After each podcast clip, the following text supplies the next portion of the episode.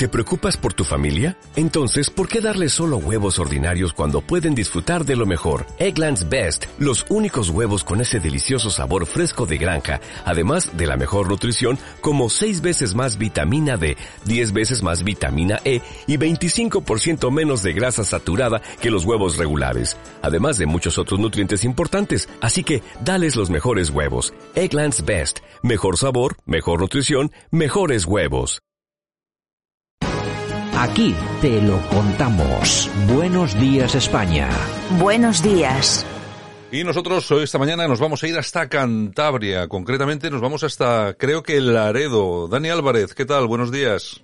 Muy buenos días, Santiago. Laredo, ¿no? Laredo, ¿no? Laredo, ¿no? Sí, sí, Laredo, Laredo. Bueno, me, alegro, me alegro muchísimo. En el paraíso, Dani Álvarez, que es el vicepresidente de, de Anarma, y bueno, que hoy queríamos hablar con él, eh, un tema derivado de lo que es la guerra Rusia-Ucrania, pero yo creo que cuando digo derivado es porque sí que tiene bastante que ver, sobre todo por algunos titulares que hemos visto en, en algunos medios últimamente, y es el tema del mercado negro de armas en Europa. Parece ser que ese envío más masivo de armas a Ucrania, una parte de ese envío sí que está acabando en el ejército ucraniano, en las fuerzas de defensa de aquel país, pero bueno, otros parece ser que se está, vamos a decir, distrayendo y está acabando en los mercados europeos. Y Dani, como sabe mucho de esto, pues hemos querido llamarle, vamos a preguntarle y vamos a empezar por el principio. Eh, Dani, Daniel, ¿existe un mercado negro de armas en Europa? Y por supuesto, ¿de dónde se nutre? Que eso es lo más importante, claro. A ver, el eh, mercado negro de armas ha habido siempre. En cualquier país siempre hay un, hay un, hay un mercado negro. En Europa, eh, tradicionalmente, eh, y como informaba ya en el año 2011, pues, la Policía Europea sacó un informe, el informe SOCTA del, del 2011, en el cual se indicaba que tres eran las grandes vías de aprovisionamiento de las armas del mercado negro en Europa. Eh, por una parte estaba el norte de África, con una cantidad de estados fallidos, como era pues, bueno, Libia, Egipto, eh, que tenían, bueno, pues sabían, en el caso de Gaddafi, eh, podemos hablar, por ejemplo, que Gaddafi subvencionaba la compra de un Kalashnikov eh, por familia. bueno, quiero recordar que daba mil dólares por cada Kalashnikov que hubiese en el, en el núcleo familiar. Claro, un Kalashnikov vale muchísimo menos que eso. Claro, claro. Entonces te puedes imaginar cómo se aprovisionaban las familias de Kalashnikov. Cuando el régimen libio cayó, bueno, pues lógicamente todo aquello se desmoronó y imagínate la cantidad de armas que había en circulación. Eh, luego también el tema de Egipto también. Y luego otra de las vías de aprovisionamiento fue durante un tiempo la, extinta Unión Soviética, cuando se produjo ese vacío de poder en, la transición que tuvieron los, los rusos y que, bueno, pues había muchos generales que no cobraban, militares y demás, los polvorines rusos pues fueron semisaqueados y muchas armas que había allí pues también desaparecieron. Y finalmente, eh, en un caso parecido al cual estamos hablando ahora, la guerra de los Balcanes. La guerra de los Balcanes eh, trajo una gran cantidad de armas descontroladas, eh, armas que, bueno, pues en, la, antigua Yugoslavia te puedes encontrar por el suelo, en manos de soldados muertos, polvorines abandonados, etcétera, etcétera, etcétera, y las mafias correspondientes pues se, hicieron con ellos.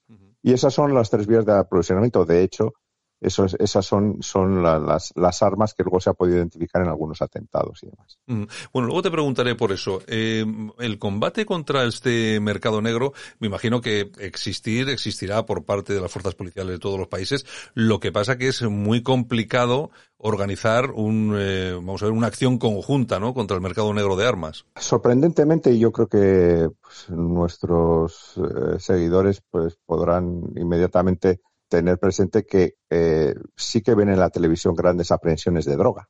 Sí. Pero yo creo que ninguno recordará una gran aprehensión de armas. Efectivamente. Y eso es curioso. No hay, eh, yo no sé si es una cuestión política o es una cuestión de, otro tipo, pero eh, tengo que decir además que las rutas de aprovisionamiento son compartidas. Es decir, las rutas de las drogas, de trata de, de, mujeres y demás, junto con las armas, son las mismas rutas y normalmente son los mismos grupos los que trafican con ellas. Entonces resulta curioso que no haya grandes aprehensiones, así como vemos en la televisión un contenedor lleno de droga y demás, pocas veces o, casi ninguna vemos grandes aprehensiones de, armas. Normalmente lo, que solemos ver pues son pequeñas incautaciones eh, relativamente de unas cuantas decenas de armas como mucho en alguna ocasión eh, de, armas además que normalmente son pues pues armas ligeras y armas pues pues pues algunas muy antiguas etcétera etcétera. Entonces no la, verdad es que yo entiendo que se tiene que haber una persecución de, ese tema pero desde luego públicamente no hay mucha mucha publicidad sobre sobre el tema en todo caso, también es importante lo que comentabas hace un momento. Algunas de esas armas que provienen del mercado negro, que provienen de otros países, han sido utilizadas en atentados en Europa, ¿no? Sí, sí, sí. Eh, en el 2015, los famosos atentados eh, que, islamistas que se produjeron en Francia fueron realizados en su eh, mayoría por armas de, los Balcanes, concretamente. De hecho, en una, yo creo que me creo recordar que los atentados de París eh, había, salvo dos armas, el resto de, las 12 o 13 armas que se incautaron, todas eran de los, de los Balcanes.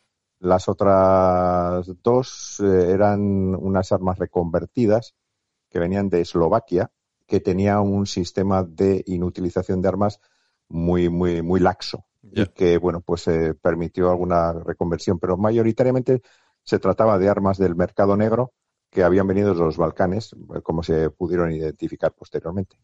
Bueno, yo me imagino que ahora mismo eh, Occidente, Estados Unidos, etcétera, están sirviendo armas al, ejército ucraniano. Bueno, me imagino que por las vías que se utiliza, que utilizan, pues desde el tráfico de drogas, el tráfico de armas, etcétera, etcétera, porque entre otras cosas, una entrega de armas no se puede hacer eh, a plena luz del día. Los rusos serán muchas cosas, pero tontos no son, y me imagino que estarían al tanto de cualquier entrega. Yo imagino que se están utilizando un poco estos estas vías, ¿no? Pues eh, me imagino que habrá de todo, un poco. Yo, yo creo que hay una base logística en los países del entorno y que esas entregas pues eh, se están realizando con mayor o menor discreción.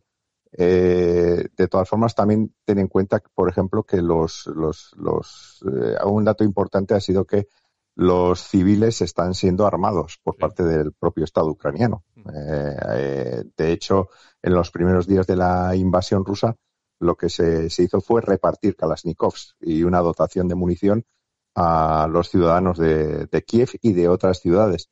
Quiero recordar que se les daban un Kalashnikov y unos 400 cartuchos para, para, bueno, iban en camiones y los repartían ahí, lógicamente sin ningún tipo de resguardo ni de papel ni de nada. O sea, se, se repartían desde el camión todas esas armas, pues lógicamente se, se, dieron y, no, no, no, no, no hay, se descontrolaron en el momento que, que tú sueltas 50.000 Kalashnikovs, que fue la, cantidad de la que igual se estuvo hablando, pues lógicamente esas armas luego no, no, sabes dónde van a parar. También hay que tener en presente que, a ver, eh, una situación de guerra crea una situación de necesidad.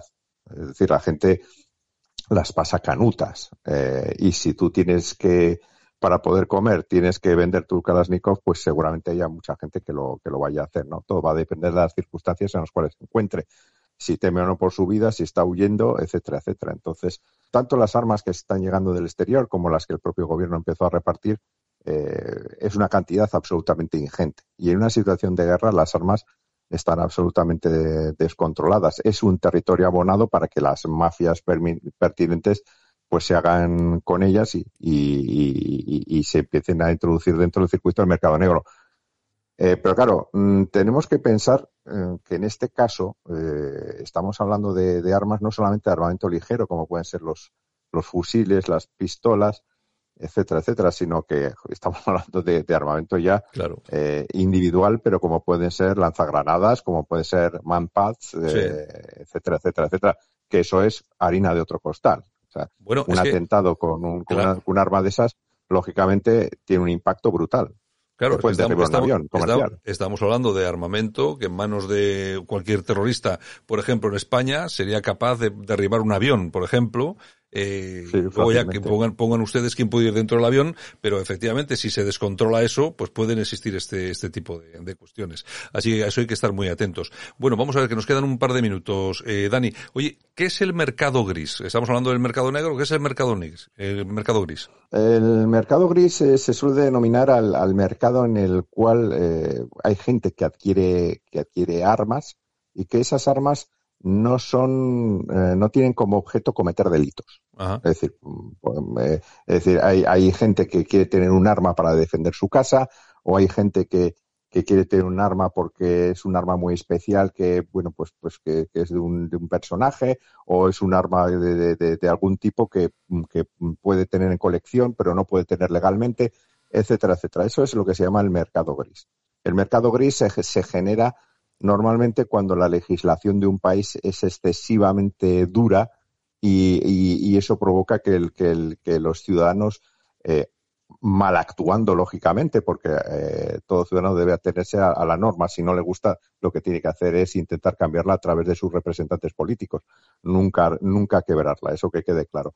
Pero en los sitios en los cuales se aplica con especial dureza eh, una reglamentación de armas, pues eh, surge lo que se llama el mercado gris. Armas que no van a producir delitos, pero que están eh, eh, eh, son ilegales porque no, no, pueden estar en manos de, ciudadanos. Bueno, es un poco lo que ha pasado con los cargadores de alta capacidad, ¿no? Que al final parece ser que se han requisado solo algunos. A ver, bueno, nosotros obtuvimos hace un 10 días, nosotros denunciamos el reglamento de armas hace dos años en el Supremo, ha salido ya la sentencia y en parte de esa sentencia nos dan la razón, ¿no? Y curiosamente, eh, el abogado del Estado, eh, bueno, justifica en uno de los puntos que nosotros hablábamos de la confiscación que se, que se hizo de cargadores de alta capacidad, eh, indicaba que, que en toda España se habían, se habían logrado confiscar 26 cargadores. Bueno, esto es de risa. Ten en cuenta que en España cargadores de alta capacidad seguramente hay decenas de miles.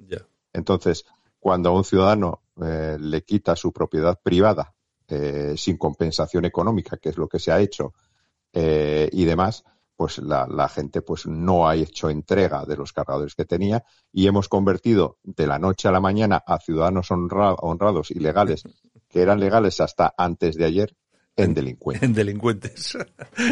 de la noche a la mañana, por una legislación absurda, estúpida, y que en otros países es que a España que quiero insistir en este punto porque España ha sido el único país que no ha aplicado las exenciones que la directiva europea preveía para que no sucediese esto, es decir, exención deportiva, exención de coleccionista, etcétera, etcétera, etcétera. Exenciones para las fuerzas y cuerpos de seguridad del Estado. Porque tener en cuenta que muchos policías y militares se compraban sus propios cargadores porque los que les daban de dotación o eran de mala calidad o eran pocos. Y entonces a esos eh, también se les ha obligado a que entreguen sus cargadores. Entonces, tíos que están dando su vida por España y, garantizando nuestras libertades, resulta que les, eh, les, les, han obligado a deshacerse del, del material que, que, ellos habían comprado para dar un mejor servicio. Y a los españoles que practican actividades deportivas con armas o tienen colecciones, pues también. ¿Qué ha ocurrido? Pues que no, no lo ha entregado nadie. ¿Qué pasa? Que tenemos ahora mismo en España decenas de miles de delincuentes creados de la noche a la mañana por una legislación absurda. Es lo que pasa. Es el país, es el país que tenemos, es el país que tenemos. Es, lo que hay. En fin, don Pero estamos nosotros luchando. Eh, me parece muy bien. Además, lo estáis haciendo muy bien desde Anarma. Tú eres el vicepresidente de la asociación. Es nuestra Asociación Nacional del Rifle, a la española. Yo siempre lo digo para que la gente lo, lo pille rápidamente. en fin, eh, Dani Álvarez, oye, un abrazo muy fuerte y gracias por estar con nosotros esta mañana. Vale, gracias a todos.